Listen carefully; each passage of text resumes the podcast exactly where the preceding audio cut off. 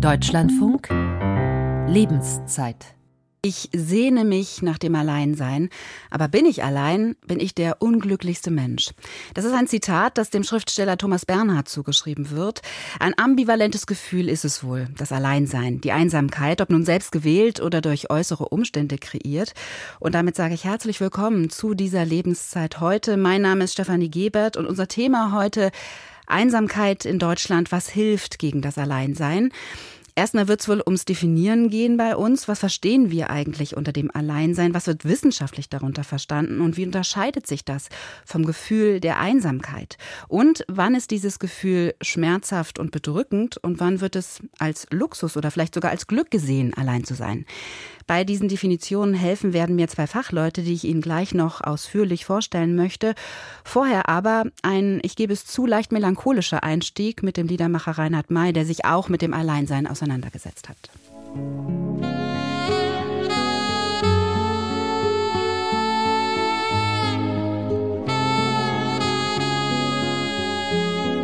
Er drang mir in die Seele, weiß Gott, wie er mich traf der Spott der guten Kinder, ich war das schwarze Schaf. Im Pausenhof die Tränen niederkämpfend stand ich stumm. Der Inhalt meines Ranzens lag verstreut um mich herum. Wie wünschte ich mir beim Aufsammeln eine helfende Hand, ein Lächeln, einen Trost, und da war keiner, der sich fand. Ich hatte keinen Freund und schlechte Noten, ist ja wahr. Und unmoderne Kleider und widerspenstiges Haar. Allein, wir sind allein. Wir kommen und wir gehen ganz allein. Wir mögen noch so sehr geliebt von Zuneigung umgeben sein die Kreuzwege des Lebens gehen wir immer ganz allein, allein, wir sind allein. Wir kommen und wir gehen ganz allein.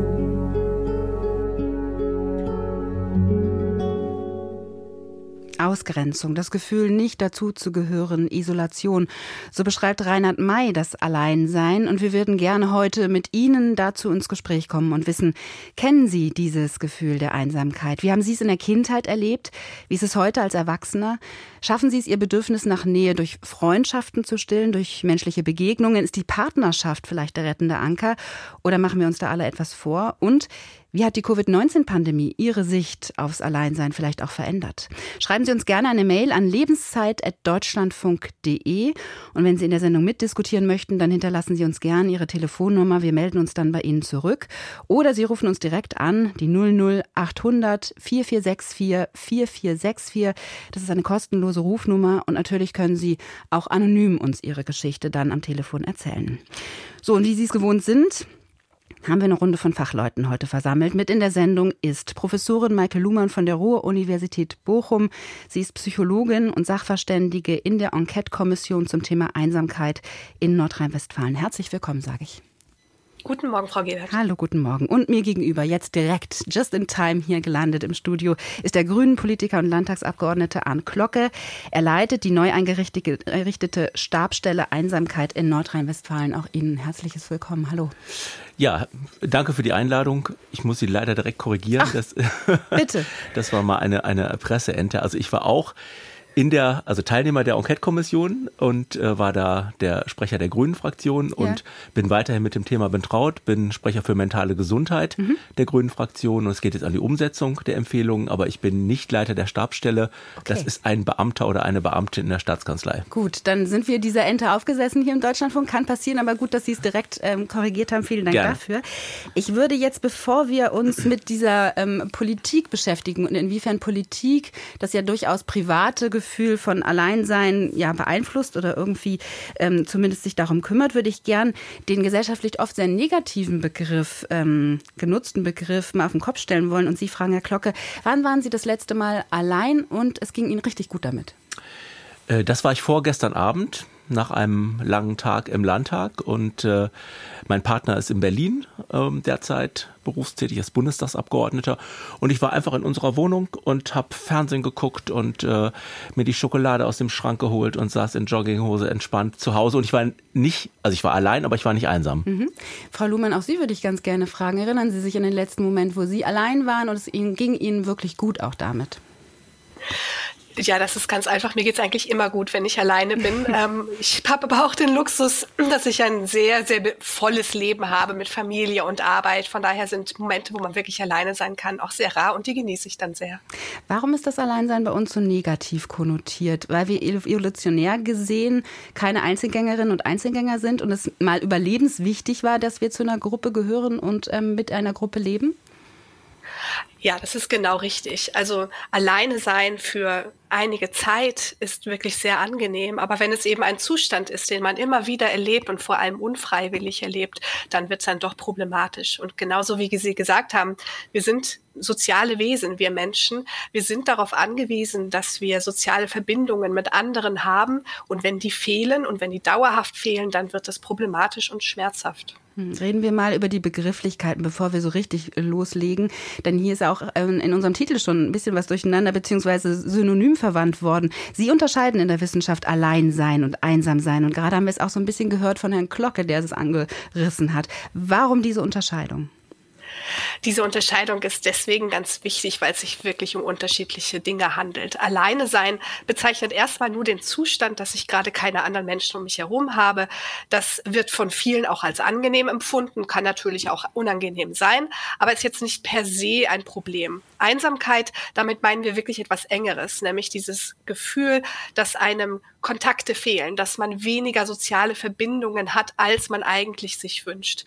Und das ist also etwas, was wir auch immer als negativ, als schmerzhaft wahrnehmen. Also an dieser Art von Einsamkeit so definiert ist nichts Gutes. Und was bedeutet dann soziale Isolation? Ist das nochmal was anderes? Ja, das ist nochmal was anderes. Soziale Isolation äh, bezeichnet den Zustand, dass man keine sozialen Kontakte hat. Also Menschen, die sozial isoliert sind, sind vermutlich auch viel alleine, aber Alleinsein ist eher dieses von Moment zu Moment, ähm, sind gerade Menschen um mich herum oder nicht. Und soziale Isolation bezieht sich eher darauf, ob man eben Freunde hat, ob man Familie hat, ob man Partnerschaft hat. Und wenn die fehlen, dann ist man sozial isoliert. Nicht alle Menschen, die sozial isoliert sind, sind deswegen auch einsam, aber das geht natürlich schon oft miteinander einher. Jetzt heißt es ja, Millionen von Menschen in Deutschland leiden unter Einsamkeit ähm, bei uns, aber messen lässt sich das sehr schwierig. Und das liegt daran, dass dieses Gefühl, gehe ich mal davon aus, sehr individuell auch ist und äh, komplex. So ist es richtig, genau. Also man kann nicht messen, wie viele Menschen leben zum Beispiel alleine oder sind Singles und daraus dann Schlussfolgerungen ziehen, wie viele davon einsam sind, weil es eben nicht dasselbe ist. Ich würde aber nicht sagen, dass das Messen sehr, sehr schwierig ist. Es gibt schon Methoden, mit denen man das versuchen kann. Ähm, in der Regel werden Befragungen durchgeführt. Das heißt, man fragt Menschen selber ähm, zum Beispiel, wie oft fühlen sie sich einsam oder auch, wie oft haben sie das Gefühl, dass ihnen Verbindungen zu anderen Menschen fehlen, wie oft fühlen sie sich sozial isoliert. Ähm, ganz wichtig ist dabei, wir fragen immer nach diesem Gefühl. Das heißt, ob jetzt jemand wirklich sozial isoliert ist oder nicht, das spielt da weniger eine Rolle, sondern eben, wie sie es selber empfinden. Und damit sind wir eben bei dieser Einsamkeit. Herr Glocke, viele von uns haben ja verstärkt gemerkt, wie in der Pandemiezeit Covid-19 sich Einsamkeit anfühlen kann. Und es gibt etliche Studien, die auch sagen, die Einsamkeit hat in dieser Zeit sehr deutlich zugenommen. Erstmal vielleicht die Frage, wie haben Sie diese Phase persönlich erlebt? Ja, ich habe sie auch als äh, Phase von äh, einem Stück Isolation erlebt. Als Politiker ist man ja wirklich den ganzen Tag ähm, unterwegs in Terminen im direkten Kontakt mit Menschen. Und das ließ natürlich deutlich nach. Ähm, was aus dieser Phase im Positiven hervorgegangen ist, äh, sind diese berühmten Zoom-Konferenzen, weil die Politik früher mit Videokonferenzen äh, nicht gearbeitet hat und wir wirklich quasi jedes Treffen im direkten Kontakt gemacht haben. Und ähm, dieses Instrument ist dann ja inflationär wahrgenommen worden. Wir haben quasi alle Sitzungen, Fraktionssitzungen, äh, ähm, Gremiensitzungen über Zoom-Konferenzen gemacht.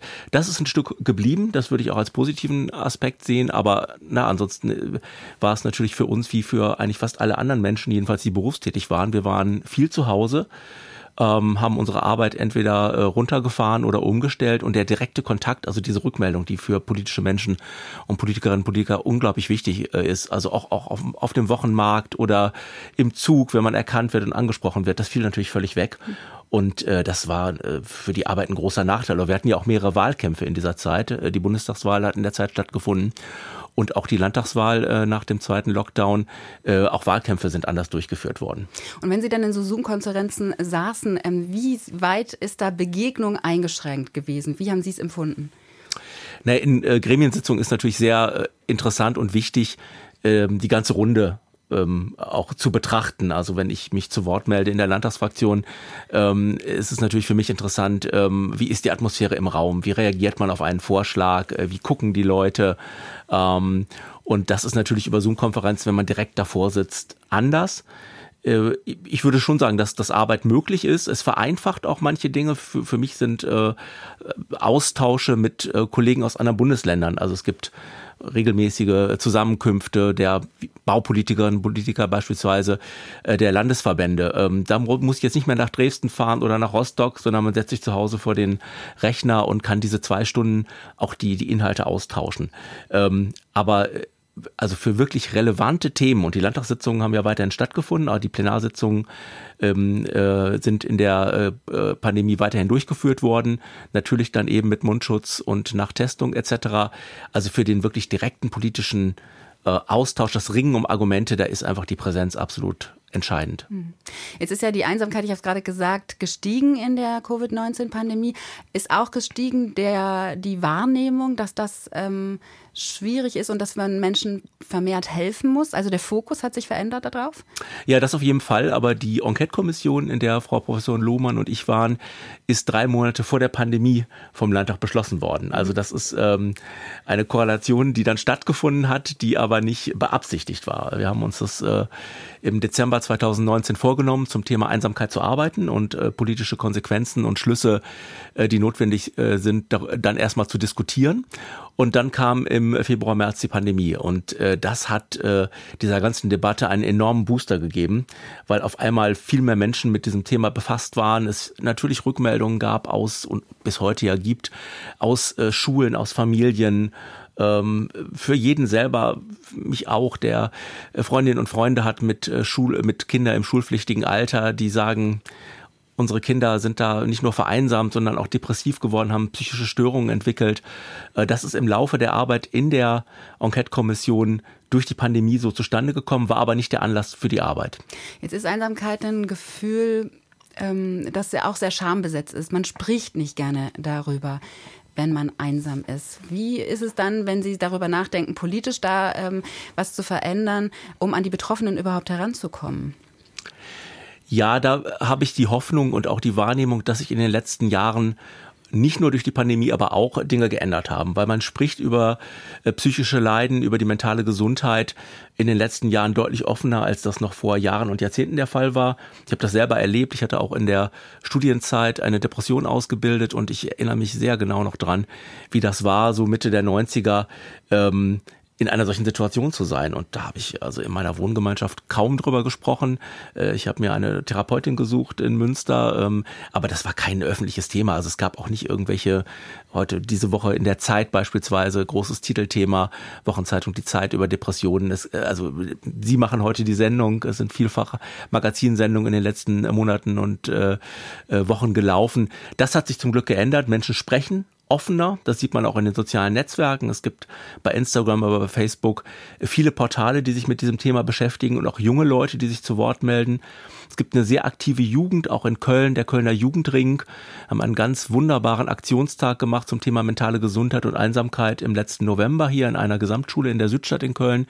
Ähm, das hat sich also es ist nicht äh, vom, vom Tisch das Thema Scham und das Thema Zurückhaltung, aber in den letzten Jahren hat sich da zum Glück was nach vorne bewegt. Und Sie waren Teil des Ganzen, das muss man mal sagen. Sie haben als einer der wenigen Politiker auch in der aktiven Zeit erzählt, dass sie an Depressionen gelitten haben. Jetzt ist ja so, dass Einsamkeit kann ähm, ein Auslöser für Depressionen sein. Es ist aber auch so, dass Depressionen durchaus zur Einsamkeit führen können. Also es gibt da so eine Art Wechselwirkung. War das in Ihrer, wenn Sie sich zurückerinnern an Ihre Zeit, wo Sie unter Depressionen gelitten haben, auch der Fall? War Einsamkeit da ein Thema? Ja, Einsamkeit war ein Thema. Ähm, ich bin äh, in meiner Studienzeit ähm, nach meinem Coming Out als eben queerer Mensch ähm, war das für mich auf jeden Fall ein Thema und in der Übergangszeit von Schule zu Studium. Und das war auch das Ergebnis der Enquete-Kommission mit bemerkenswerten Zahlen, weil äh, wenn man jetzt jemand fragen würde, Thema Einsamkeit, was denkst du oder äh, was sind äh, sozusagen die Altersgruppen, die es vor allem betrifft, dann kommt man natürlich erstmal auf ältere Menschen, Menschen, die vielleicht den Partner verloren haben und ähm, fast in der gleichen Höhe sind es junge Menschen nach Ende der Schulzeit in dieser Übergangsphase. Und wenn ich mich zurückerinnere, ähm, war das auch für mich der Fall. Also die Frage der Orientierung, wo geht's eigentlich hin im Leben? Was ist dein Berufsziel? Ähm, wer bin ich? Wer bin ich, genau, wer bin ich im Leben? Ähm, viele, vor allen Dingen Schulfreundinnen von mir, sind direkt äh, ins, ins Studium gestartet, äh, sind äh, nach Passau, nach Paris etc. gegangen und ich hing da noch in Ostwestfalen und machte meinen Zivildienst und da hat mich das Thema Einsamkeit zum ersten Mal, also ich habe das so erstmal noch nicht definiert, ich habe es wahrgenommen als Gefühl und darüber hat sich diese Depression auch entwickelt. Hm. Frau Lohmann, trotzdem ist es wichtig, dann ähm, auch auseinanderzuhalten. Es gibt ja sehr schnell, dass man Einsamkeit auch pathologisiert, also zu einer Krankheit erklärt. Das ist es aber nicht. Nee, genau. Entschuldigung. Einsamkeit, Einsamkeit ist tatsächlich keine Krankheit. ähm, das hat Vor- und Nachteile. Ne? Wenn man das jetzt als Krankheit anerkennen würde, dann hätte es natürlich, gäbe es natürlich einen Zugang zur Gesundheitsversorgung. Es gibt aber gute Gründe, warum es eben keine Krankheit ist. Ähm, und ich denke, ein, ein Grund jetzt eher aus so einer Forschungsperspektive ist, dass Einsamkeit nicht per se etwas ist, was man komplett vermeiden sollte. Ähm, Einsamkeit hat durchaus eine Funktion. Es hat ähm, ja, also der Grund, warum wir überhaupt als Menschen in der Lage sind, Einsamkeit zu finden, ist, dass es ein, im Grunde ein Warnsignal ist, auf das wir hören müssten. Und wenn dieses Warnsignal nicht existieren würde, dann würden wir als Menschen nicht gut funktionieren. Das war jetzt ein bisschen abstrakt, um das mit Leben zu füllen. Wir, wir haben ja schon drüber gesprochen. Wir sind Menschen, sind soziale Wesen und ähm, wenn wir ähm, und wenn uns soziale Kontakte über längere Zeit fehlen, dann sind wir wirklich gefährdet. Und wenn wir uns jetzt mal 10.000 Jahre zurückversetzen, dann wären wir wirklich ähm, in Lebensgefahr. Und ähm, die Annahme, die wir in der Wissenschaft haben, ist, dass sich deswegen Einsamkeit auch in unserer Menschheitsgeschichte evolutionär als Gefühl entwickelt hat, weil es eben ein Warnsignal ist. Uns fehlen gerade Kontakte, wir sind in Gefahr, wir müssen also etwas tun.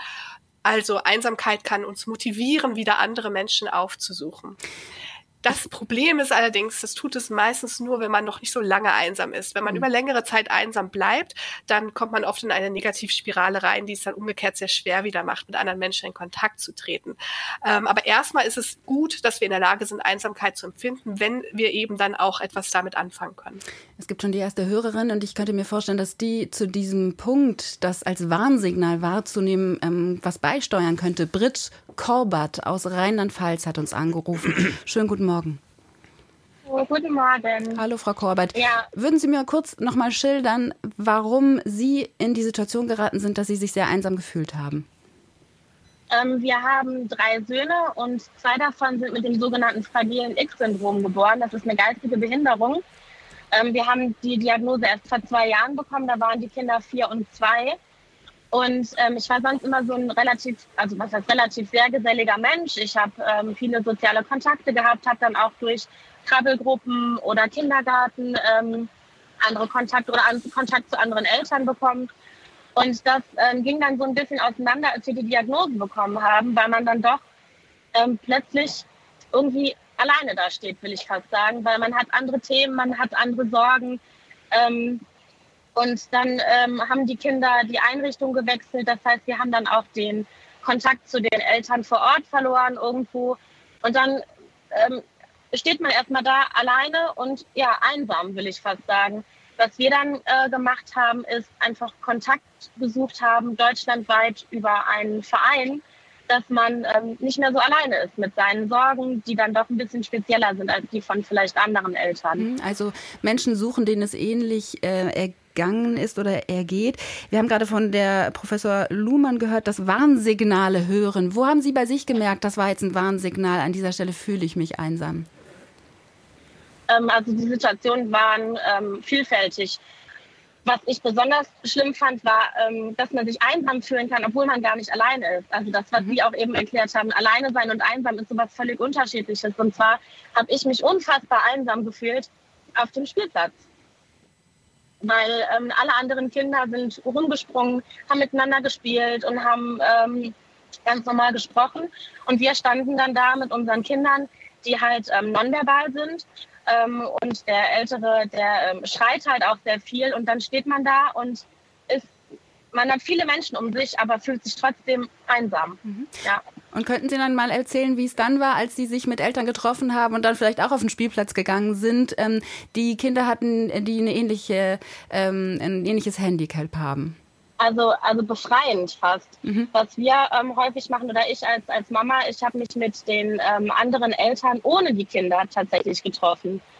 Ähm, und einfach die Sorgen ausgetauscht und einfach gemerkt, man, man ist gar nicht alleine mit den ganzen Problemen, die man hat, ähm, sondern einfach dieser, dieser Austausch miteinander, der war dann sehr wichtig für, für uns. Frau Luhmann, an dieser Stelle mal die Frage. Es gibt ja unterschiedlichste Ursachen. Wir können das bis zu den Nachrichten nicht vollständig klären, aber Erkrankungen gehören unter anderem dazu ähm, als Ursache für das Einsamkeitsgefühl. Absolut. Erkrankungen, eigene Erkrankungen oder eben auch ähm, in, in dem nahen Familienbereich sind einer der wesentlichsten, wichtigsten Faktoren, die Einsamkeit hervorrufen können. Was sind das noch? Ein bisschen Zeit haben wir noch. ja, es gibt so äh, ein paar Faktoren, die es einfach wahrscheinlicher machen, dass man einsam, wird, äh, einsam wird zum Beispiel Armut.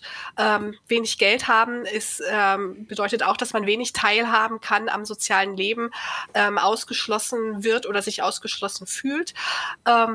Ja, Armut, Arbeitslosigkeit, ähm, solche eher demografischen Faktoren, aber natürlich auch einfach die Anzahl der Freunde und die Eingebundenheit, äh, die man hat, das ist natürlich ein wesentlicher Faktor. Und ausgelöst, konkret ausgelöst wird es dann aber oft durch eben größere Ereignisse, wie zum Beispiel eine schlechte Diagnose, aber auch ein Umzug, irgendein Übergang in eine neue Lebensphase. Das sind alles so Auslöser von Einsamkeit. Und ich möchte mich an dieser Stelle bedanken bei Frau Korbert, dass Sie Teil dieser Sendung waren. Vielen Dank dafür. Geht's gleich weiter mit den Nachrichten und wir hören uns nach nach halb elf wieder. Ich bedanke mich 00800 4464 4464.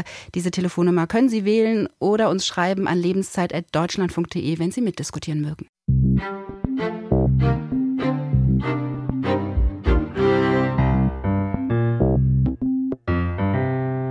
Das kommt einem vielleicht schon sehr weit weg vor, aber versetzen wir uns nochmal zurück ins Frühjahr 2020. Da waren wir alle aufgerufen, unsere sozialen Kontakte massiv einzuschränken. Eingeschlossen waren Kinder und Jugendliche. Kitas und Schulen wurden geschlossen. Über den Bildschirm lief dann der Unterricht und die Kindertagesstätten stellten auf Notbetreuung um. Herzlich willkommen zum zweiten Teil der Lebenszeit zum Thema Einsamkeit in Deutschland. Und wir nehmen jetzt mal die Jüngsten in den Blick. Das Deutsche Jugendinstitut hat für seine repräsentative Studie Kindsein in Zeiten Zeiten von Corona Eltern online befragt und mehr als ein Viertel der Väter und Mütter stimmten der Aussage eher oder ganz zu, dass sich ihr Kind während des ersten Lockdowns einsam fühlte. In Familien mit schwieriger finanzieller Lage waren es noch weit mehr betroffene Kinder. Und mit diesem Wissen jetzt im Hintergrund würde ich an dieser Stelle gern Lisa Fichtner mit in diese Runde hier in der Lebenszeit holen. Sie leitet beim Landesverband Thüringen des Deutschen Roten Kreuzes das Projekt Teilsein. Herzlich willkommen, Frau Fichtner. Hallo und danke für die Einladung. Auch Sie haben festgestellt, dass das Gefühl der Einsamkeit zugenommen hat bei den Kindern in der Corona-Zeit? Ja, tatsächlich war das Thema Einsamkeit auch ähm, vor allem vor Corona noch für uns relativ neu, weil ich glaube, es gibt kaum eine Ausbildung für pädagogische Fachkräfte oder das Studium, das das Thema Einsamkeit mit in den Blick nimmt.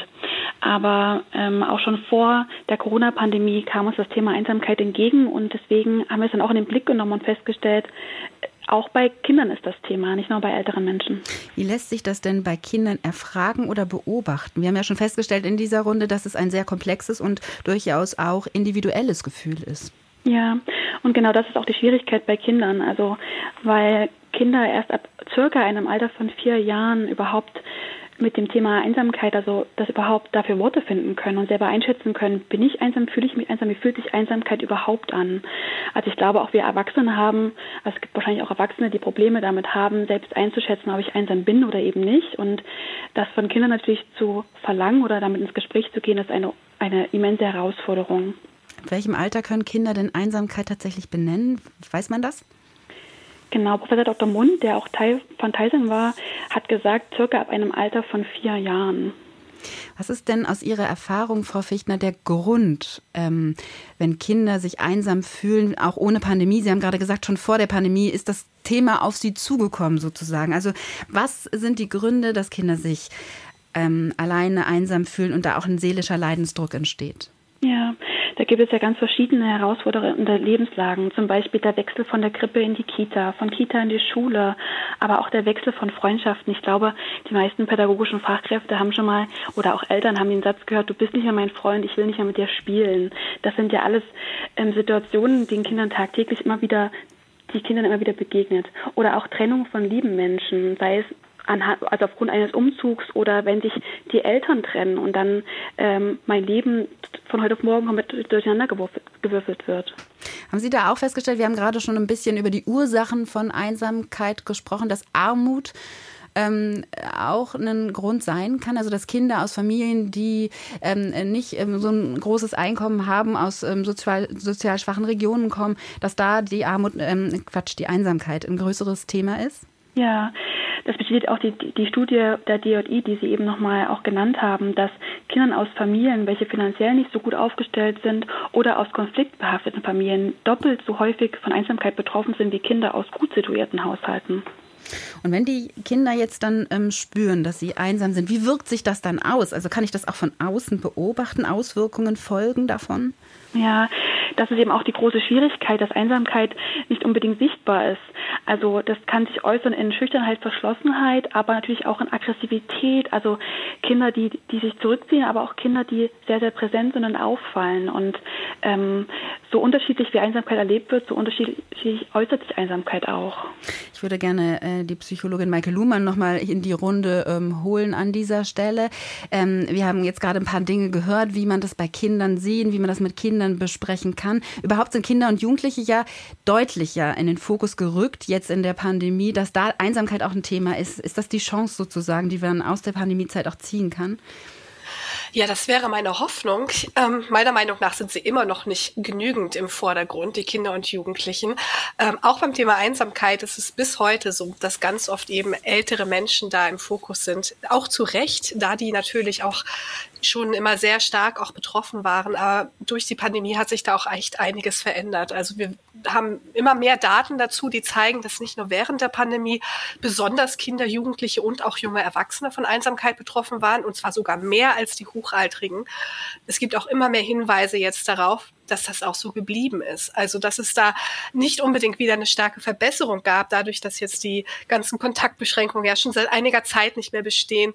Ähm, Einsamkeit ist zumindest für einige doch geblieben. Und ähm, hier müssen wir als Gesellschaft und natürlich dann auch als Wissenschaft und auch die Politik viel stärker hingucken. Es tut sich schon was, aber zum Beispiel, um jetzt als Wissenschaftlerin zu sprechen, wir wissen über die spezifischen Ursachen und auch was man spezifisch tun kann, um eben Kinder und Jugendlichen zu helfen, auch noch gar nicht so wahnsinnig viel. Zumal ja auch ähm, allgemein, egal welchen Alters, Rückzug eine schnelle Reaktion auf Einsamkeitsgefühle ist, da bleibt ja dann die schwierige Frage, wie man herankommt an diejenigen, die betroffen sind. Ja, das ist meiner Meinung nach die zentrale Herausforderung, auf die es bisher auch noch keine wirklich gute Antwort gibt. Ich habe äh, vorhin schon mal ganz kurz angesprochen, dass man in so eine Negativspirale reinkommen kann, wenn man längere Zeit einsam ist.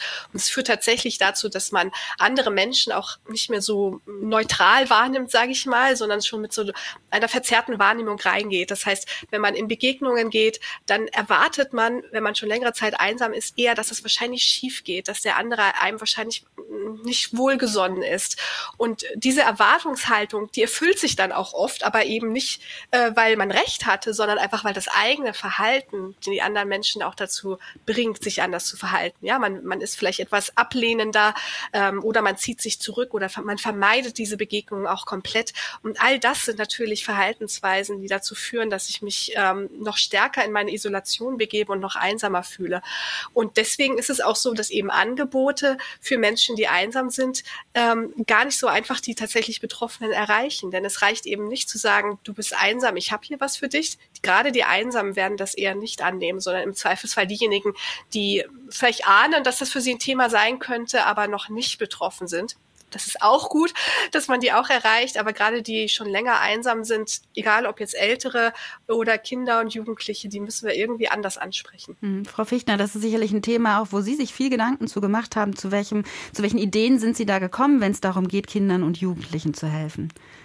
Ja, also erstmal haben wir gesagt, wir müssen eine Sensibilität schaffen von pädagogischen Fachkräften, die überhaupt über das, also mit dem Wissen von Einsamkeit ähm, schon mal vorbereiten, mit diesem Blick vielleicht, einen anderen Blick ähm, für Kinder ähm, schärfer machen. Und dann haben wir gesagt, ähm, Einsamkeit ist sozusagen ja schwer sichtbar, deswegen ist es uns möglich, im pädagogischen Alltag wirklich herauszufinden, welche Kinder einsam sind? Das ist noch ein großes Fragezeichen. Mhm. Und dann haben wir gesagt, wie können wir sozusagen präventiv gegen Einsamkeit vorgehen? Also wir wollen Kinder im Sinne der Resilienz stark machen, dass sie mutig sind, Gefühle äußern, eine Bezugsperson im Kindergarten finden, die, der sie sich anvertrauen können, aber auch eben wie die Hörerin, die sich eingeschalten hat, dass wir Eltern mit ins Boot holen, uns gut vernetzen, dass wir auch Eltern stark machen, ne? also starke Eltern, starke Kinder, aber auch starke Fachkräfte, starke Kinder. Ähm, und in, in ganz in diesem Sinne haben wir gesagt, wir wollen das Allround-Paket schaffen, wie wir auch immer das, das schaffen wollen, aber wir haben uns erstmal das Ziel gesetzt, dass wir sagen, ähm, Sensibilität und Wissen für Einsamkeit, aber auch Prävention im Sinne von Kinder resilient machen. Mhm. Und bedeutet auch dann mit Kindern auch über Gefühle zu sprechen und mhm. Gefühle zu besprechen? Genau, absolut. Also das ist großes Thema von Teilsein, dass wir gesagt haben, ähm, gerade auch im Erwachsenenbereich, also wie oft beantworten wir die Frage, wie geht es dir ganz ehrlich? Ähm, und wann passiert das Kindern oder Jugendlichen, dass wir das verlieren oder diese, also ich glaube, Kinder können das sehr, sehr gut über Gefühle sprechen, aber ich glaube, das ist noch nicht so richtig, ähm, also dass wir das irgendwann mal verlieren im, im Alltag, glaube ich einfach, dass wir dann nicht mehr ehrlich zu uns selbst, ehrlich zu anderen sind und das offen und transparent machen. Also es ist einfach noch nicht gut und gerne gesehen, dass man ähm, sich nicht so gut fühlt, dass man vielleicht die und die Befindlichkeiten hat, dass man einsam ist. Das, das sagt man noch nicht. Vielleicht im engsten, vertrautesten Freundeskreis, aber nicht unbedingt den Menschen, die man ähm, ja flüchtig kennt oder dem man nicht so vertraut ist. Ich habe gesehen, dass ihr, ihre, ähm, ihr Projekt ähm, von 0 bis 13 Jahren ähm, die Zielgruppe sozusagen hat. Äh, da frage ich mich ein bisschen, wie kann man denn zum Beispiel mit einem Dreijährigen über dieses Gefühl, überhaupt über Gefühle sprechen? Kann man mit dem schon Einsamkeit besprechen? Mhm, ja, das geht sehr gut. Es gibt tatsächlich viele gute Materialien oder Bilderbücher, mit denen man sozusagen erstmal anfangen kann. Und da müssen auch ähm, Kinder, also gerade Kinder im Alter von drei Jahren sind ja schon sehr gut sprachfähig, aber auch Kinder, die schon jünger sind, da kann man erstmal sozusagen äh, mit Bildkarten besprechen, ähm, was für Ausdrücke da zu sehen sind oder auch Gefühle im, äh, im Hinblick auf Farben oder Musik ähm, ausdrückbar machen. Also es gibt solche Musik, die wir als Menschen mit ähm, eher so eine wütenden Stimmung ähm, verbinden würden, aber es gibt auch fröhliche Musik oder das genauso mit Farben oder auch wie gesagt mit ähm, Dinos, die Gefühlsausdrücke darstellen sollen oder Monsterchen. Ähm, da gibt es schon tatsächlich sehr, sehr viel. Ich glaube, dafür ähm, zu werben oder ähm, pädagogische Fachkräfte auch aufmerksam zu machen, das, das finde ich immer sinnvoll und gut. Frau Luhmann, das sind jetzt Ideen, wie man präventiv an dieses Thema herangehen kann mit Kindern. Gerade in der Phase zwischen 13 und 21, also eher so in der Jugend, diejenigen, die jetzt vielleicht dieses Gefühl von Einsamkeit haben, für die ist ja die Peer-Gruppe enorm wichtig. Es ist wichtig, da eingebunden zu sein mit Gleichaltrigen. Wie ist da das Herankommen möglich jetzt?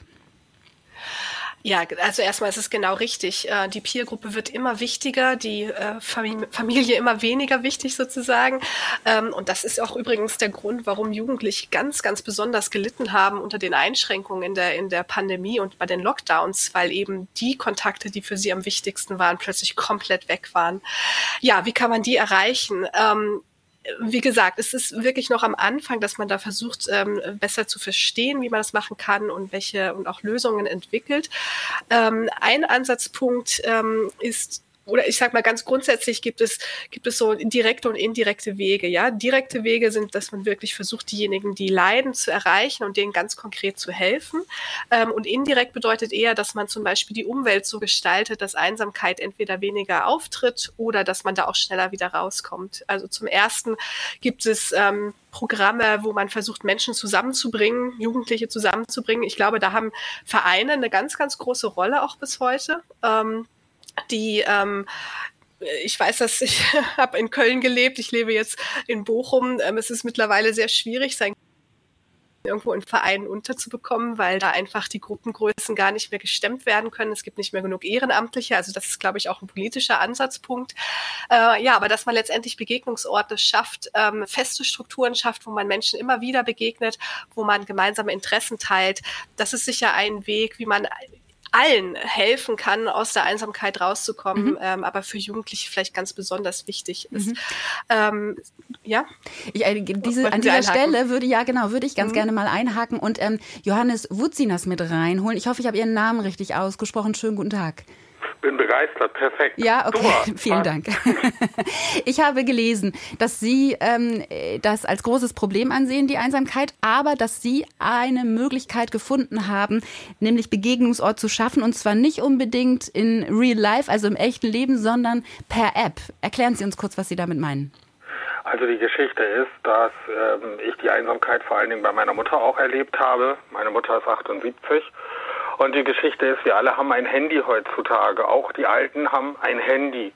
Und es gibt Möglichkeiten über wunderbare Apps. In unserem Falle ist es zum Beispiel die Zello-App, aber es gibt auch viele andere Apps, die das ermöglichen wo im Grunde genommen verschiedene, sei es Chaträume oder Kanäle angeboten werden, wo man mit Sprache mit fremden Leuten ins Gespräch kommt und kommunizieren kann. Und das haben wir für uns als sehr schön empfunden und sehr gut angenommen. Und ich bin da, muss ich sagen, sehr aktiv. Erinnert so ein bisschen an früher an den CB-Funk, der war ja so in den 70er, 80er Jahren sehr populär.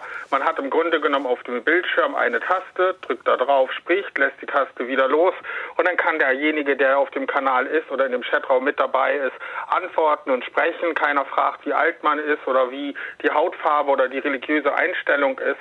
Und man kommt schnell mit Leuten ins Gespräch und das hat sich gerade über diese Pandemiezeit, über Covid unheimlich gesteigert, dass da immer mehr Leute kommen und äh, mit uns in Kontakt sind. Und ich muss sagen, das finde ich eine sehr gute Möglichkeit. Heißt das, Herr Wurzinos, wenn ich das richtig verstehe, dass nicht nur Sie das genutzt haben, sondern eben auch Ihre Mutter, die da reingeht und richtig. sich austauscht? Mhm. So ist es, richtig. Und es gibt zum Grunde genommen die, äh, zum Beispiel in unserem Fall ist es eine US-Software, die ist in den USA sehr bekannt, wird da schon länger genutzt. Also das heißt, man hat ganz einfach die Möglichkeit, ins Gespräch zu kommen, weil wichtig ist ja gerade bei alten Leuten, dass die jetzt nicht anfangen müssen, irgendwelche Konfigurationen auf dem Handy zu ändern oder irgendeinen Schwachsinn da zu machen, sondern man installiert eine App, man kann ganz einfach sprechen und man hat ganz schnell Kontakt nach draußen und ich muss dafür nicht irgendwo hinlaufen, ich muss dafür mich nicht schwer bewegen, wenn ich vielleicht gar nicht kann, aber so eine Taste drücken, das kann im Regelfalle fast noch jeder und das macht sehr viel Spaß. Herr Wuzinas, dann wünsche ich Ihnen weiterhin viel Spaß damit und danke, dass Sie diese Anregung mit in die Runde gegeben haben. Und ich ähm, würde ganz gerne Arndt Glocke, Grünpolitiker im Landtag hier in äh, Nordrhein-Westfalen, fragen. Das, sind, das ist ja der Hinweis auf niederschwellige Begegnungsorte, die wir benötigen, und zwar über alle Altersgrenzen hinweg. Ja, absolut. Ähm, Frau Professor Luhmann hat natürlich recht, dass Menschen, die in einer tiefen Einsamkeit stecken, da ist die Frage, wie erreicht man die? Mhm. Aber präventiv, ähm, und da richtet sich wirklich die Frage an die Politik, wie schaffe ich Begegnungsmöglichkeiten Beispielsweise bei der Stadtplanung. Ähm, wir kommen aus dem Stadtteil Nippes. Wir haben da ein großes neues Wohngelände, das Klutgelände, was sich in den letzten Jahren entwickelt hat. Und es war eine Debatte oder ein Streitpunkt am Anfang, als das Gelände angelegt wurde, ob eine Fläche bebaut wird oder ein großer Spielplatz dorthin kommt. Und dieser Spielplatz auf dem Klutgelände ist the place to be in diesem neuen Stadtteil mit 1000 Wohneinheiten. Also ich wohne da in der Nähe und wenn man da äh, vorbeifährt, da ist wirklich jeden Tag High Noon und vor allen Dingen am Sonntag. Ähm, und das ist eine Frage, die natürlich Politik entscheidet. Äh, bei der Frage äh, Quartiersentwicklung etc. gibt es Begegnungsmöglichkeiten. Biete ich einen Stadtteilcafé an? Gibt es sowas wie ein Repair-Café? Äh, gibt es eine, eine Jugendkunstschule? Gibt es einen solchen Spielplatz etc.? Äh, weil da da findet Begegnung dann real statt. Und äh, das ist natürlich eine Frage, die sich an Förderkriterien richtet, ob dafür Gelder ausgegeben werden, ob bei der Wohnraumförderung das ein verpflichtendes Element ist oder nicht. Und das entscheidet natürlich Politik. Wohnraumförderung ist vielleicht ein gutes Stichwort. Wir haben eine Mail bekommen von einer Hörerin, die anonym bleiben möchte, die sagt, ich bin 68 Jahre und ertrage die Einsamkeit kaum mehr und bin wegen Depressionen in Behandlung. Sie habe zwar eine Frauengruppe gegründet, habe sich da aber nicht wohlgefühlt und wollte sich nicht als Single outen. Für für den Seniorentreff fühle sie sich noch zu jung. Sie sucht aber nach Wohnmöglichkeiten, um mit anderen sozusagen, vielleicht auch mit anderen Generationen sozusagen ähm, im Gespräch zu sein, automatisch, weil man eben beieinander wohnt. Dafür haben wir aber im Moment, wenn ich mich in Köln umschaue, und Sie kennen ja Köln gut, kaum Platz ne, für solche Sonderprojekte. Also wir sind froh, wenn wir überhaupt Wohnraum kriegen, der bezahlbar ist. Ja, also es gibt schon ähm, bei den großen äh, Wohnungsbaugesellschaften ähm, auch entsprechende Projekte. Also die GAG als großer Akteur hier vor Ort äh, hat entsprechend Wohnen für Jung und Alt. Also es sind nicht, es ist nicht flächendeckend. Es gibt zu wenig. Das muss man ganz klar sagen. Aber es entwickelt sich immer mehr auch äh, die Entwicklung von Baugruppen, also wo sich Menschen zusammentun, äh, jung und alt und eine, ähm, also in der Sanierung oder im Neubau ihr künftiges Wohnen gemeinsam planen. Also mit Begegnungsräumen, ähm, also nicht diese klassische Wohnung mit, mit äh, Zimmer, Küche, Bad und vielleicht noch zwei, zwei Wohnräumen dazu, sondern dass es Übergangsmöglichkeiten gibt. Dass also im Wohnen selber es schon angelegt ist, dass es Möglichkeiten zur Begegnung gibt. Mhm. Das kommt immer mehr und das muss natürlich entsprechend politisch unterstützt werden. Genauso wie die einzelnen Angebote, einige haben Sie jetzt ja schon genannt. Frau Professorin Luhmann habe ich noch gerade im Ohr, die auch gesagt hat, das wird oft ehrenamtlich getragen. Setzt Politik da noch zu sehr auf Ehrenamt und muss sich da mehr engagieren, auch um so Begegnungsstätten zu schaffen? Herr Glocke? Ah, Entschuldigung, ich dachte, die ja, Frage die geht Politik, einfach. nee, ich ja. würde schon gerne wissen, ja, wie die ja, Politik das sieht, um selbstverständlich. zu fragen, setzen Sie zu sehr auf Ehrenamtliche und die, die sich freiwillig engagieren? Ich bin, bin sicher, dass es äh, dafür ähm, ausreichend Gelder geben muss, damit es auch eine Hauptamtlichkeit äh, gibt. Natürlich, Ehrenamt ist immer gut und das Ehrenamt ist zu fördern und zu unterstützen und auch auszuzeichnen, indem Menschen, die ehrenamtlich aktiv sind, auch an anderen Stellen auch einen Benefit davon haben. Ähm, aber es muss eine hauptamtliche Unterstützung geben. Also das ist äh, definitiv klar, ähm, weil auch allein bei der Menge, wir haben eine älter werdende Gesellschaft, wir haben immer mehr Zuzug, wir haben immer mehr Geflüchtete äh, im Land, die entsprechend unterstützt und betreut werden müssen und das geht über eine rein ehrenamtliche Arbeit nicht. Frau Fichtner, auch Ihr Projekt ist ja nicht rein ehrenamtlich, sondern, wenn ich es richtig verstanden habe, ist es so, dass Sie für die Kleinsten, für die Jüngeren, wenn Sie da präventiv versuchen, ähm, denen zu helfen, dass Sie da auf hauptamtlich Beschäftigte setzen. Mhm. Ja, wir in Thüringen ähm, setzen sozusagen komplett auf pädagogische Fachkräfte, die aktuell auch in DRK-Kindergärten angestellt sind, also hauptamtlich. Aber wir machen das Projekt ja gemeinsam mit Schleswig-Holstein und ähm, die haben dort vor Ort tatsächlich auch Menschen aus dem Jugendrotkreuz und die sind schon wesentlich mehr ehrenamtlich tätig und auch gut vertreten. Mit Ihnen, Frau Fichtner, würde ich ganz gerne nochmal über die äh, Folgen auch sprechen. Sie haben gerade gesagt, Sie ähm, helfen den Kindern, arbeiten da präventiv, sind auch noch auf der Suche nach weiteren Möglichkeiten, was da möglich ist. Aber die Folgen von ähm, Einsamkeit auch für Kleinste sind ja durchaus auch, ziehen sich weiter durch das Leben. Was weiß man, ähm, wie das sich aufs Erwachsenenalter ähm, auswirken kann? Puh, das ist eine sehr große Frage. Ich glaube, die kann ich aktuell noch gar nicht gut beantworten, weil wir haben zwar das Projekt Teilsein, was jetzt seit anderthalb Jahren bei uns läuft, auch evaluieren dürfen, aber auch da war natürlich ähm, schwierig mit Kindern, also geplant waren da auch ähm, Interviews mit Eltern und Kindern. Die mit Eltern konnten wir teilweise durchführen, aber die mit Kindern eher weniger, ähm, weil es natürlich einfach eine, eine Langzeitstudie wäre, mhm. die das äh, voraussetzen würde, um da wirklich aussagekräftig zu sein. Frau Lohmann, vielleicht Aber wenn ich einhaken genau, darf, denke ich mir, dass Sie vielleicht ja. eine Idee hätten dazu. Ja. ja, es gibt tatsächlich schon ein, wenige dieser Langzeitstudien und die zeigen in der Tat, dass äh, Menschen, die in Kindheit und Jugend schon Einsamkeitserfahrung hatten, die auch öfter wieder im Erwachsenenleben ähm, begegnen. Also dass man ja, dass man so eine Art Prägung hat, äh, vielleicht auch Bindungserfahrungen hat, die nicht so gut waren, die einen wirklich das Leben lang weiter begleiten und immer wieder anfälliger machen, als andere Menschen auch wieder einsam zu werden. Und das zeigt einfach, wie wichtig es ist, gerade bei den Kindern und Jugendlichen anzusetzen und eben dort etwas gegen Einsamkeit zu tun. Und mhm. Einsamkeit kann sich auch innerhalb der Familien weiter ausbreiten. Ähm, also von daher muss man wirklich Familien als Ganze auch in den Blick nehmen. Mhm. Frau Fichtner, ich würde gerne herzlichen Dank sagen, dass Sie das Projekt Teilsein des DRK des Deutschen Roten Kreuzes in Thüringen und gemeinsam mit Schleswig-Holstein, wie ich gerade gelernt habe, uns vorgestellt haben. Ich bedanke mich, dass Sie Ihre Erfahrung geteilt haben und das Projekt hier vorgestellt haben. Dankeschön bis hierhin. Und ähm, Frau Professor Luhmann, wir haben gerade über die Eltern gesprochen. Und ähm, wenn ich als Elternteil, ohne das jetzt wahnsinnig aufbauschen zu wollen, ne, wenn ich mein Kind beobachte und sehe, wie es ihm geht und dann die Erfahrung mache, okay, ich kann mit ihm auch ins Gespräch gehen, kann ich da auch was falsch machen, wenn ich da in dem Bereich mich mit dem Kind unterhalte? Oh, das ist eine schwere Frage. Ähm, also ich glaube, es ist immer besser zu sprechen als nicht zu sprechen. Und wenn man den Eindruck hat, dass man, mit seinem Kind eine vertrauensvolle Beziehung hat, ähm, dann ist das erstmal eine extrem wichtige und gute Basis. Ähm, abhängig vom Alter des Kindes hat man natürlich jetzt auch einfach einen begrenzten Einfluss. Also gerade bei den etwas älteren Kindern und Jugendlichen, da kann man natürlich nicht die Freunde aussuchen, sie zusammenbringen. Das müssen sie irgendwie selber hinkriegen.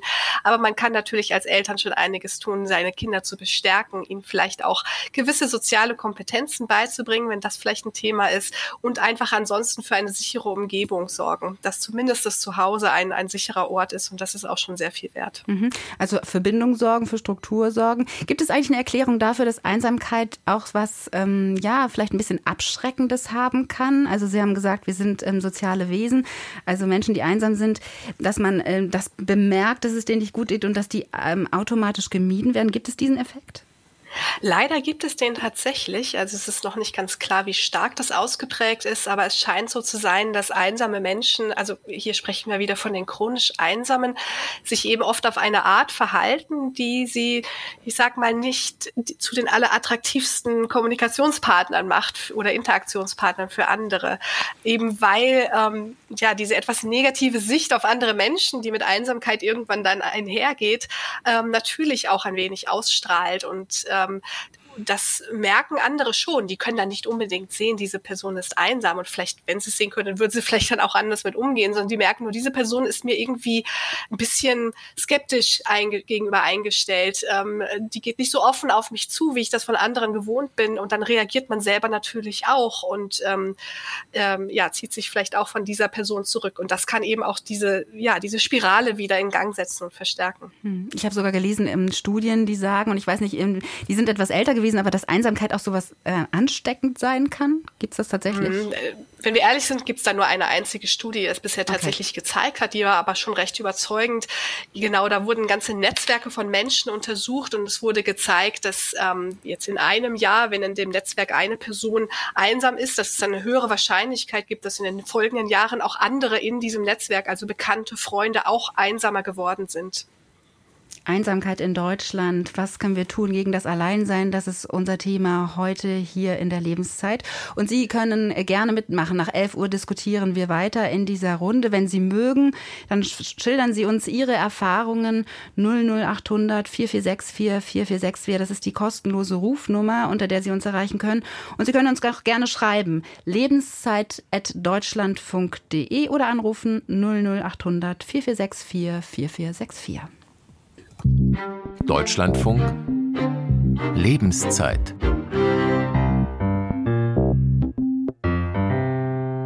Einsamkeit. Was hilft gegen das Alleinsein? Das ist unsere Leitfrage heute in der Sendung Lebenszeit. Willkommen zurück zur letzten halben Stunde.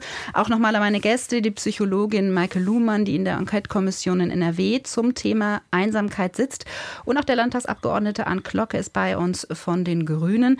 Zunächst möchte ich ganz gerne die Hörerin Susanne Franz zitieren, eine ehemalige Lehrerin, die viele Schicksalsschläge, unter anderem eine Krebserkrankung erlebt hat und sich dann ähm, tatsächlich ähm, zurückgezogen hat, ein bisschen unter Einsamkeit gelitten hat. Und sie schreibt, sie habe über Video entdeckt, dass die Malerei etwas äh, für sie sei. Sie habe sich mit Leidenschaft jetzt diesem Hobby gewidmet und würde darüber auch neue Lebensqualität erfahren.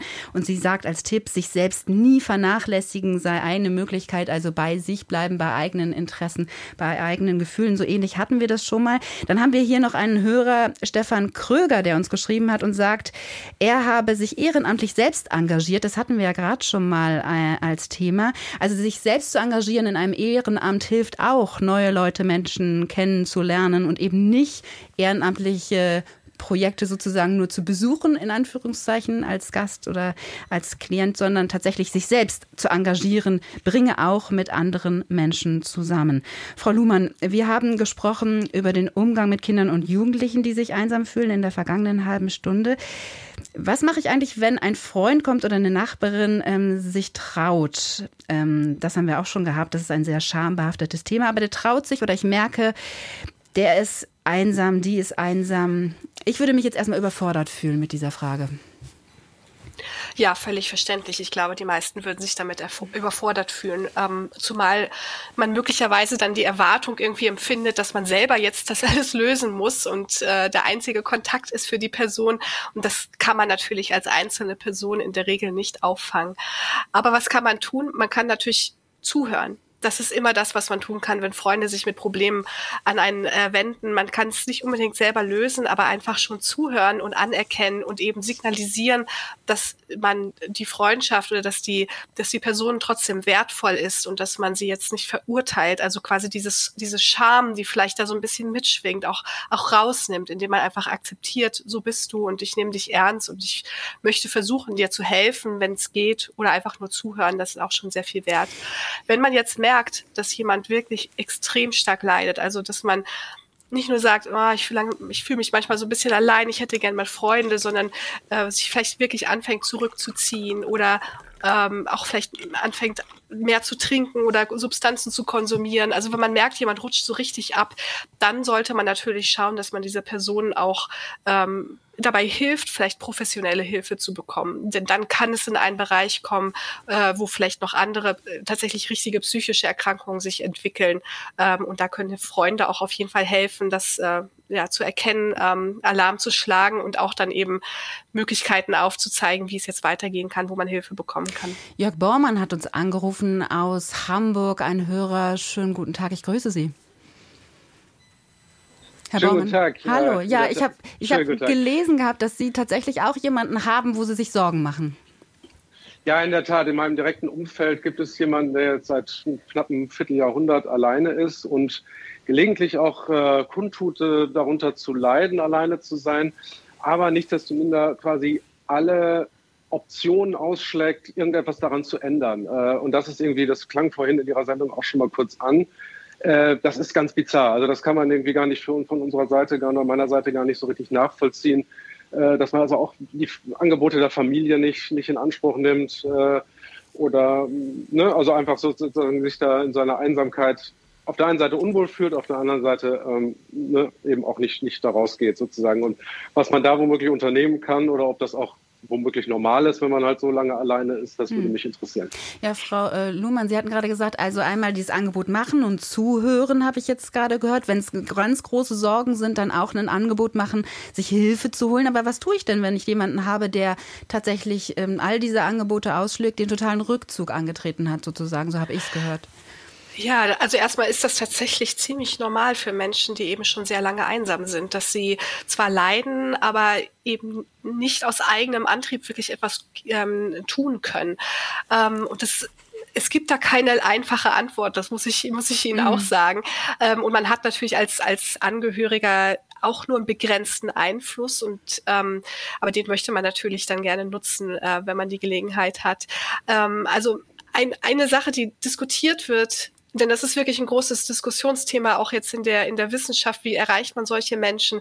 Ist, dass man versuchen muss, möglichst niederschwellig anzugehen. Also, dass man zum Beispiel ein, ein Angebot nicht ähm, darstellt als jetzt kannst du mal was tun, um weniger einsam zu werden oder jetzt kannst du, jetzt komm doch mal mit, damit du Leute triffst, sondern das so ein bisschen subtiler macht, ja, und ähm, eben gar nicht so darstellt, als ginge es jetzt darum, dieses, dieses Defizit so, so, sozusagen beheben, um einfach diese, diese innere Hürde, die viele einsame Menschen spüren, gar nicht relevant werden zu lassen in der Diskussion. Also versuchen weiter einzubinden, mitzunehmen, ähm, ja, mit anderen schon in Kontakt bringen. Ähm, das kann man versuchen. Und eben, wenn man wirklich merkt, die Person, die leidet extrem, dass man dann doch mal rät, zum Beispiel sich an den Hausarzt zu wenden ähm, und äh, ja, eventuell auch dann eben zu dem, ja, gesundheitliche Unterstützung zu bekommen. Aber Sie merken, das ist jetzt alles nur so mittelhilfreich, was mhm. ich sage, weil es tatsächlich ein, ein wirklich großes und ungelöstes Problem ist, was da angesprochen ist. Ja, Herr äh, Glocke hätte noch eine Idee. Na, ich habe keine Idee. Ähm, also die Grundvoraussetzung erstmal, dass man drankommt, ist, dass die Person selber agieren möchte. Also diese Mischung aus äh, Zurückgezogenheit ähm, und aber selber ähm, nicht in irgendeiner Weise aktiv werden wollen, ist sehr schwierig. Ich wüsste auch nicht, wie man jetzt direkt drankommt, weil wenn der Leidensdruck nicht so groß ist, dass man sich in irgendeiner Weise Hilfe holen möchte, ähm, dann äh, wird es natürlich schwierig. Ähm, entscheidend ist, rauszuhören, äh, sage ich, würde ich auch aus eigener Erfahrung sagen, steckt da ein größeres seelisches Leiden dahinter, weil das braucht eine Behandlung, mhm. also ob es eine Gesprächstherapie ist oder medikamentöse Behandlung oder fehlen einfach die Kontaktmöglichkeiten. Äh, einem depressiven Menschen ist nicht damit geholfen, ähm, den Tipp zu bekommen, geh doch mal in einen Sportverein oder mhm. geh doch mal am Wochenende tanzen äh, oder der, der und der Film ist gerade interessant im Kino. Also wenn ich wirklich in der Depression hänge, dann braucht es andere Hilfsangebote. So. Herr Baumann, ist da vielleicht was dabei, wo Sie sagen, da könnte ich noch mal probieren auf diesem Wege? Auf jeden Fall, das äh, hilft unheimlich. Vielen Dank. Äh, eine, wenn ich äh, dürfte, noch Bitte. eine Nachfrage. Der Hausarzt, das Konsultieren des Hausarztes, das erschließt sich mir nicht. Weshalb sollte ich einen Hausarzt konsultieren oder das empfehlen, das zu tun? Mhm. Womöglich, um Stimmungsaufheller verschrieben zu bekommen oder Herr so? Na, häufig sind die Hausärzte, ich habe das gerade in dieser Woche diskutiert oder besprochen mit der ärztlichen Leitung der Kölner LVR-Klinik für Psychiatrie und wir waren da auch einer Meinung, auch aus eigener Erfahrung. Häufig sind Hausärzte, äh, was, was äh, Fragen angeht, mentale Fragen angeht, doch viel sensibler und äh, äh, haben viel mehr äh, Ideen und Kontakte, als man das eigentlich für, für möglich hält. Also man geht ja zum Hausarzt gerne mit einem ähm, Hals-Nasen-Infekt und lässt sich ein Antibiotikum verschreiben. Ich würde sagen, man sollte das durchaus mal riskieren. Wenn beim Hausarzt dann doch keine Substanz vorhanden ist in diesem Bereich, dann ist das eben so. Aber ich würde sagen, im Großteil der Fälle ähm, äh, sind die durchaus ähm, sensibler und fachkundiger, als man das eigentlich für möglich hält oder erwartet Verstehe. hatte in dem Moment. Herr Baumann, dann ähm, wünschen Dank. wir Ihnen alles Gute damit und auch Ihrem Bekannten bzw. Ihrem Verwandten alles Gute. Danke, dass Sie sich gemeldet haben. Kerstin Tauchs hat sich ebenfalls gemeldet bei uns hier in der Lebenszeit. Ähm, ein Grund, weswegen sie sich einsam gefühlt hat, war Krankheit und auch eine Scheidung. Frau Tauchs, guten Tag. Ja, guten Tag. Ein Hallo in die Grunde. Ja. Wie haben Sie denn selber das empfunden, diese Phase des Umbruchs, nenne ich es jetzt mal? Sowohl eine Krankheit kann ja ein Umbruch sein, als auch tatsächlich eine Scheidung, eine Trennung. Mhm. Also die ähm, Erkrankung hat sich so über die Jahre äh, mehr und mehr eingeschlichen, sodass ich ähm, meine Arbeit aufgeben musste, das Tanzen, ähm, mein Sport. Und äh, das hat sich eigentlich so nach und nach entwickelt. Und ähm, ich bin bettlägerig geworden und äh, war viele, viele Jahre äh, krank. Und äh, da hat sich das mehr oder weniger eingeschlichen, dass ich dadurch auch immer isolierter wurde, obwohl ich äh, verheiratet äh, war und äh, es da schon so einen familiären Hintergrund gab. Aber da ich an vielem nicht teilnehmen konnte, äh, weil ich eben oft äh, gar nicht in der Lage dazu war, ja, hat mich diese Erkrankung isoliert. Und es ist auch tatsächlich so, dass sich dann auch andere Menschen zurückziehen. Das hat so mehrere Komponenten. Und ähm, ja, dann kam im letzten Jahr die Trennung bzw. Scheidung dazu. Und ich hatte äh, einen Monat bevor mein Ex-Mann sich von mir getrennt hat, schon eine Gruppe ins Leben gerufen, eine Facebook-Gruppe, äh, weil ich äh, ja eben, wie gerade beschrieben, mich sehr einsam gefühlt habe. Und ich habe mir gedacht, es gibt bestimmt viele andere Menschen, denen es ähnlich geht, die vielleicht auch einen Bruch in der Vita haben, eine Scheidung. Da fällt dann plötzlich, fällt, äh, fallen ganz viele Freunde plötzlich weg oder Erkrankung, Umzug, wie auch immer. Und ähm, mir ist selber auch aufgefallen, ähm, in der Zeit, in der ich einsam war oder ne, habe ich einen anderen Blick darauf bekommen. Vorher habe ich gar nicht gesehen, wie viele Menschen wirklich einsam sind. Mhm. Und ähm, ich habe also eine Facebook-Gruppe ins Leben gerufen, weil ich mir gedacht habe, ich bin einsam, ich möchte keinen neuen Partner und äh, man kann ja auch nicht schnipsen und hat plötzlich jemanden an der Seite, wenn man mal etwas unternehmen möchte.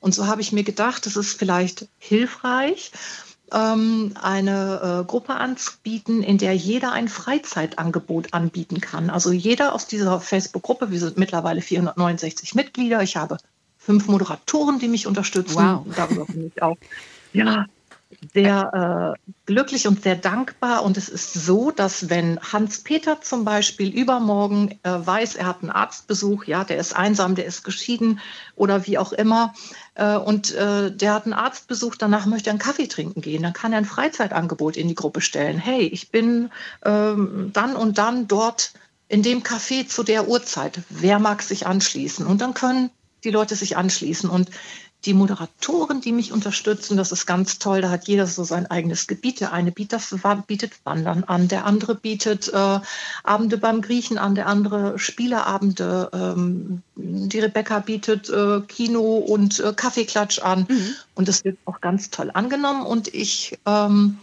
biete einmal im Monat ein äh, festes Gruppentreffen hier in der Lagerhalle in Osnabrück an. Da findet das alles statt und es wird gut angenommen. Und ähm, haben Sie sich ja. denn auch angenommen gefühlt, Frau Tox? Also es geht ja nicht nur darum, den anderen ein Angebot zu machen, sondern Sie haben das ja vor allem mhm. aus, aus einem, ja. einer eigenen Motivation heraus gemacht. Ja, also ja, äh, habe ich und es hat sich auch etwas sehr Schönes daraus entwickelt. Also wir waren ähm, es war so, dass ich die Gruppe einen Monat bevor mein Ex-Mann sich von mir getrennt hat, gegründet habe. Und im, äh, beim ersten äh, größeren Treffen äh, ging es mir so schlecht, dass ich gedacht habe, ich kann dort gar nicht hingehen. Und dann waren dort aber so liebe Frauen, die haben mich so aufgefangen. Wir waren dann erst nur zu fünft.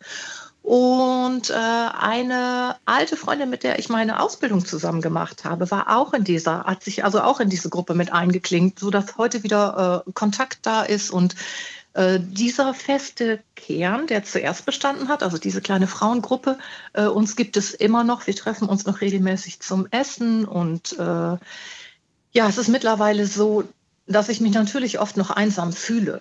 Mhm. Aber ich äh, habe jetzt zumindest die Möglichkeit ähm, zu sagen, wenn ich ähm, Leute treffen möchte, dann kann ich das. Und dieses Gefühl alleine schon zu wissen, das sind Leute, ja. äh, die haben da Bock drauf, die machen das, die treffen sich. Und ähm, ich bin auch ganz vielen wunderbaren Menschen begegnet und habe viele Geschichten gehört und bin dafür auch sehr dankbar. Und also für mich hat es sich sehr gelohnt und ich glaube auch für ja, für einige, die auch in der Gruppe sind und regelmäßig an den Treffen teilnehmen. Arndt mhm. Glocke hat gerade mir zugewunken und ähm, war sehr begeistert, äh, wie ich es in seinem Gesicht mhm. gelesen habe. Ich glaube auch, weil es ähm, auch diesen Anteil von Selbstwirksamkeit hat, aus dieser Situation heraus, die erstmal mit Krise behaftet ist, sich selbst wieder sozusagen herauszuholen. Herr Glocke, ähm, das Miteinander, dass jemanden finden, dem es ähnlich geht, das haben wir gerade schon mal gehört, ne? Ja, also äh, bei allem Hadern äh, an der aktuellen Zeit und an den, an den großen Krisen, die technische Weiterentwicklung bringt es einfach mit sich, zum Glück, dass man sich eben so schnell finden kann. Also ich mhm. dachte, äh, bei dem, was die Hörerin gerade erzählte, dass wir auch in der Grünen Landtagsfraktion eine interne Gruppe haben, alle Abgeordneten, 39 Abgeordnete. Und in einer Sitzungswoche, es gibt immer viele, die auch aus ländlichen Räumen nach Düsseldorf kommen. Jetzt fahre ich jeden Abend dann nach Köln zurück, aber auch meine Kolleginnen und Kollegen schreiben dann über diese interne Gruppe nach der Plenarsitzung Sitzung, ähm, habt ihr noch, hat jemand noch Lust, einen Wein zu trinken oder, oder mit mir essen zu gehen oder sich noch irgendwo zu treffen, etc. Also das ist auch, auch äh, im politischen Bereich ist das auch mhm. ein Thema. Also wenn Feierabend ist, äh, hat man auch die Möglichkeit zum Austausch.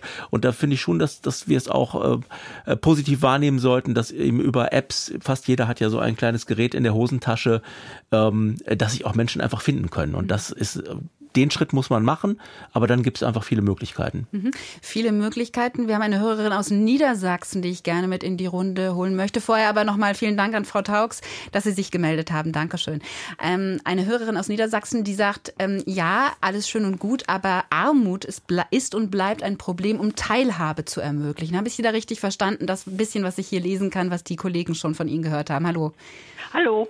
Ja, ähm, ich, ich finde das ganz gut, das Thema. Es ist kein neues Thema für mich. Es ist ein altes Thema. Es wird immer wieder verdrängt.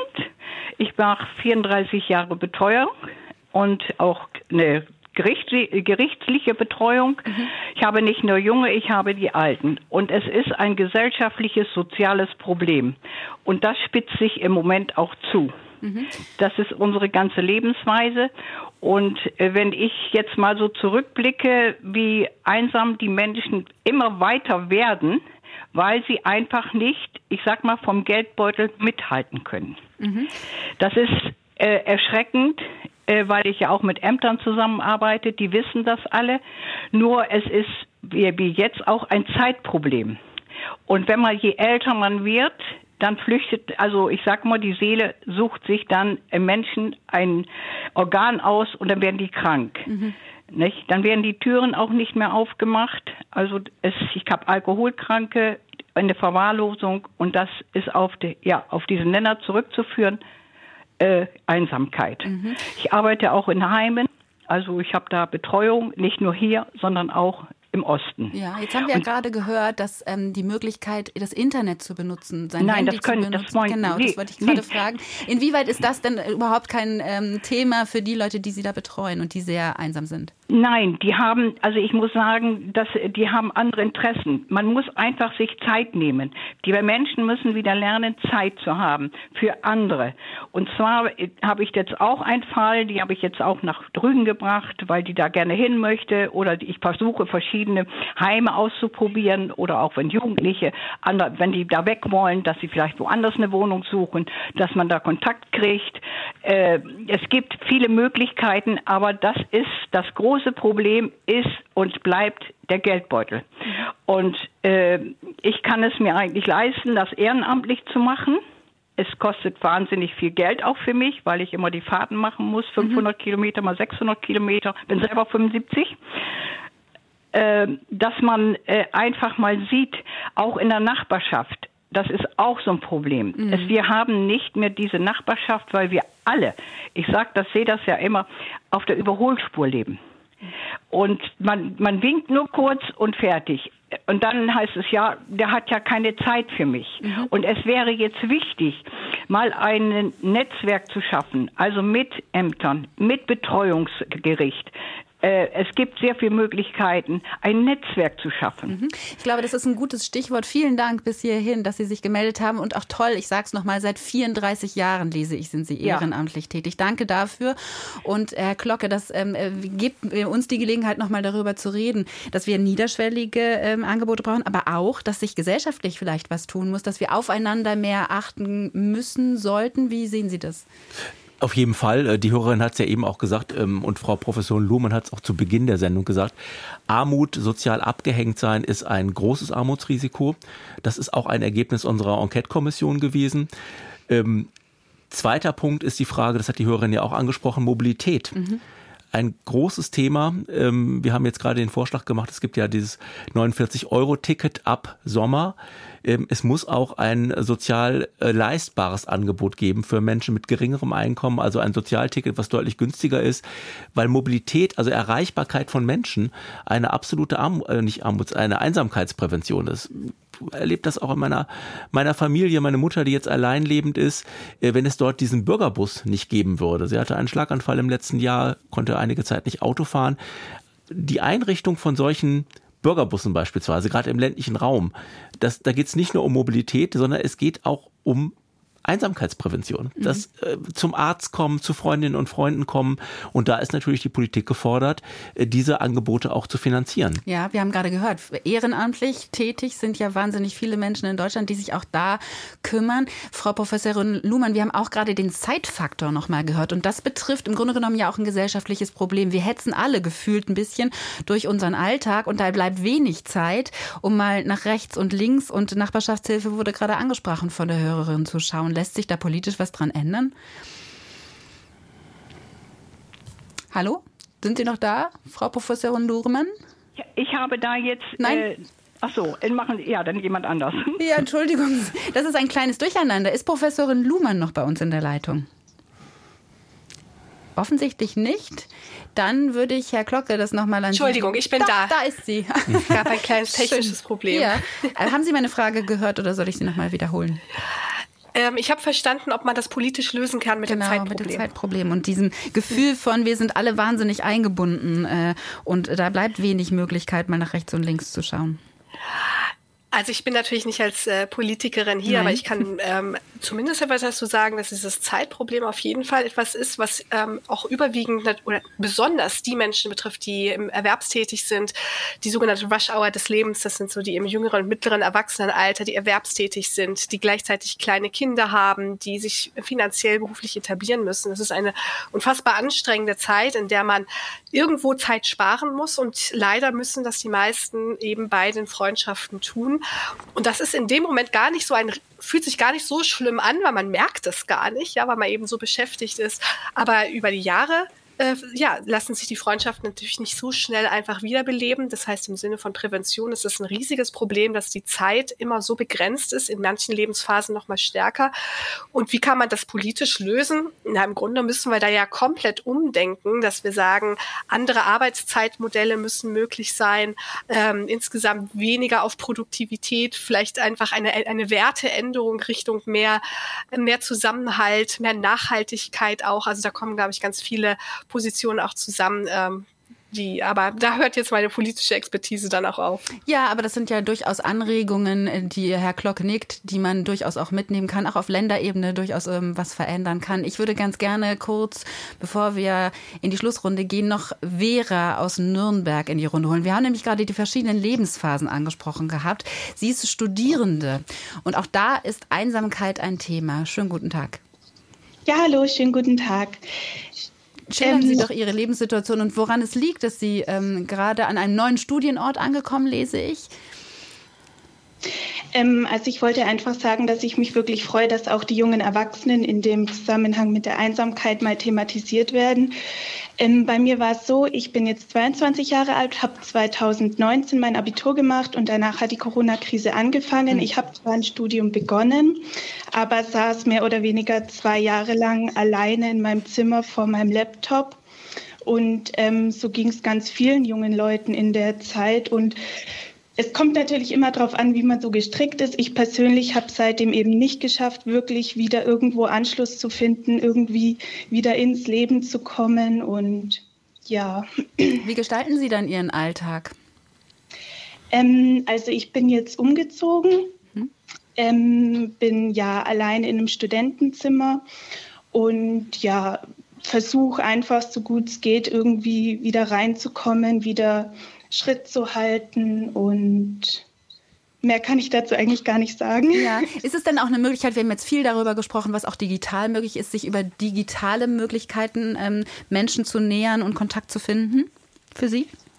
Also für mich persönlich nicht. Ich meine, klar, meine Generation ist überall im Internet, aber es ist einfach was anderes, wenn man persönlich mit jemandem spricht, jemand persönlich begegnet, wie wenn man im Internet irgendwie mit jemandem schreibt. Ich finde das ehrlich gesagt überhaupt nicht vergleichbar. Mhm. Ähm, Frau Professorin Luhmann, ähm, kann ich mich denn für so Lebensphasen, die kommen können, ob ich nun einen Umzug mache, mich trenne, das haben wir auch gehört, Scheidung, vielleicht krank werde, auch irgendwie wappnen, ähm, äh, um in diese Einsamkeit nicht zu rutschen? Das Stichwort fiel heute schon mal Resilienz. Ja, ich glaube, was, was jeder von uns tun kann, und zwar genau jetzt, ist zu überlegen, wie, wie ist es eigentlich gerade um meine sozialen Kontakte bestellt? Diese alte gute Freundin, ähm, wann habe ich die zum letzten Mal angerufen? Und dass man wirklich versucht, diese Kontakte zu pflegen und aufrechtzuerhalten. Denn neue Kontakte knüpfen ist einfach zunehmend schwerer, ähm, je älter man wird. Ähm, einfach weil die Leute eben so beschäftigt sind, wie wir besprochen haben. Das heißt, man sollte ähm, in seine bestehenden Netzwerke investieren ähm, und die pflegen. Ähm, damit kann man dann eben auch, damit entwickelt man eine sogenannte soziale Resilienz, die es einem dann auch leichter macht, mit Änderungen im Leben klarzukommen. Also Beispiel. Ja, wenn, dafür haben wir keine ja. Zeit mehr, leider, Frau Luhmann. Dankeschön Gerne. an die Runde heute an Maike Luhmann von der Ruhr-Uni Bochum und den grünen Politiker Arndt Glocke. Mein Name ist Stefanie Gebert. Ich bedanke mich fürs Zuhören der Lebenszeit. Tschüss.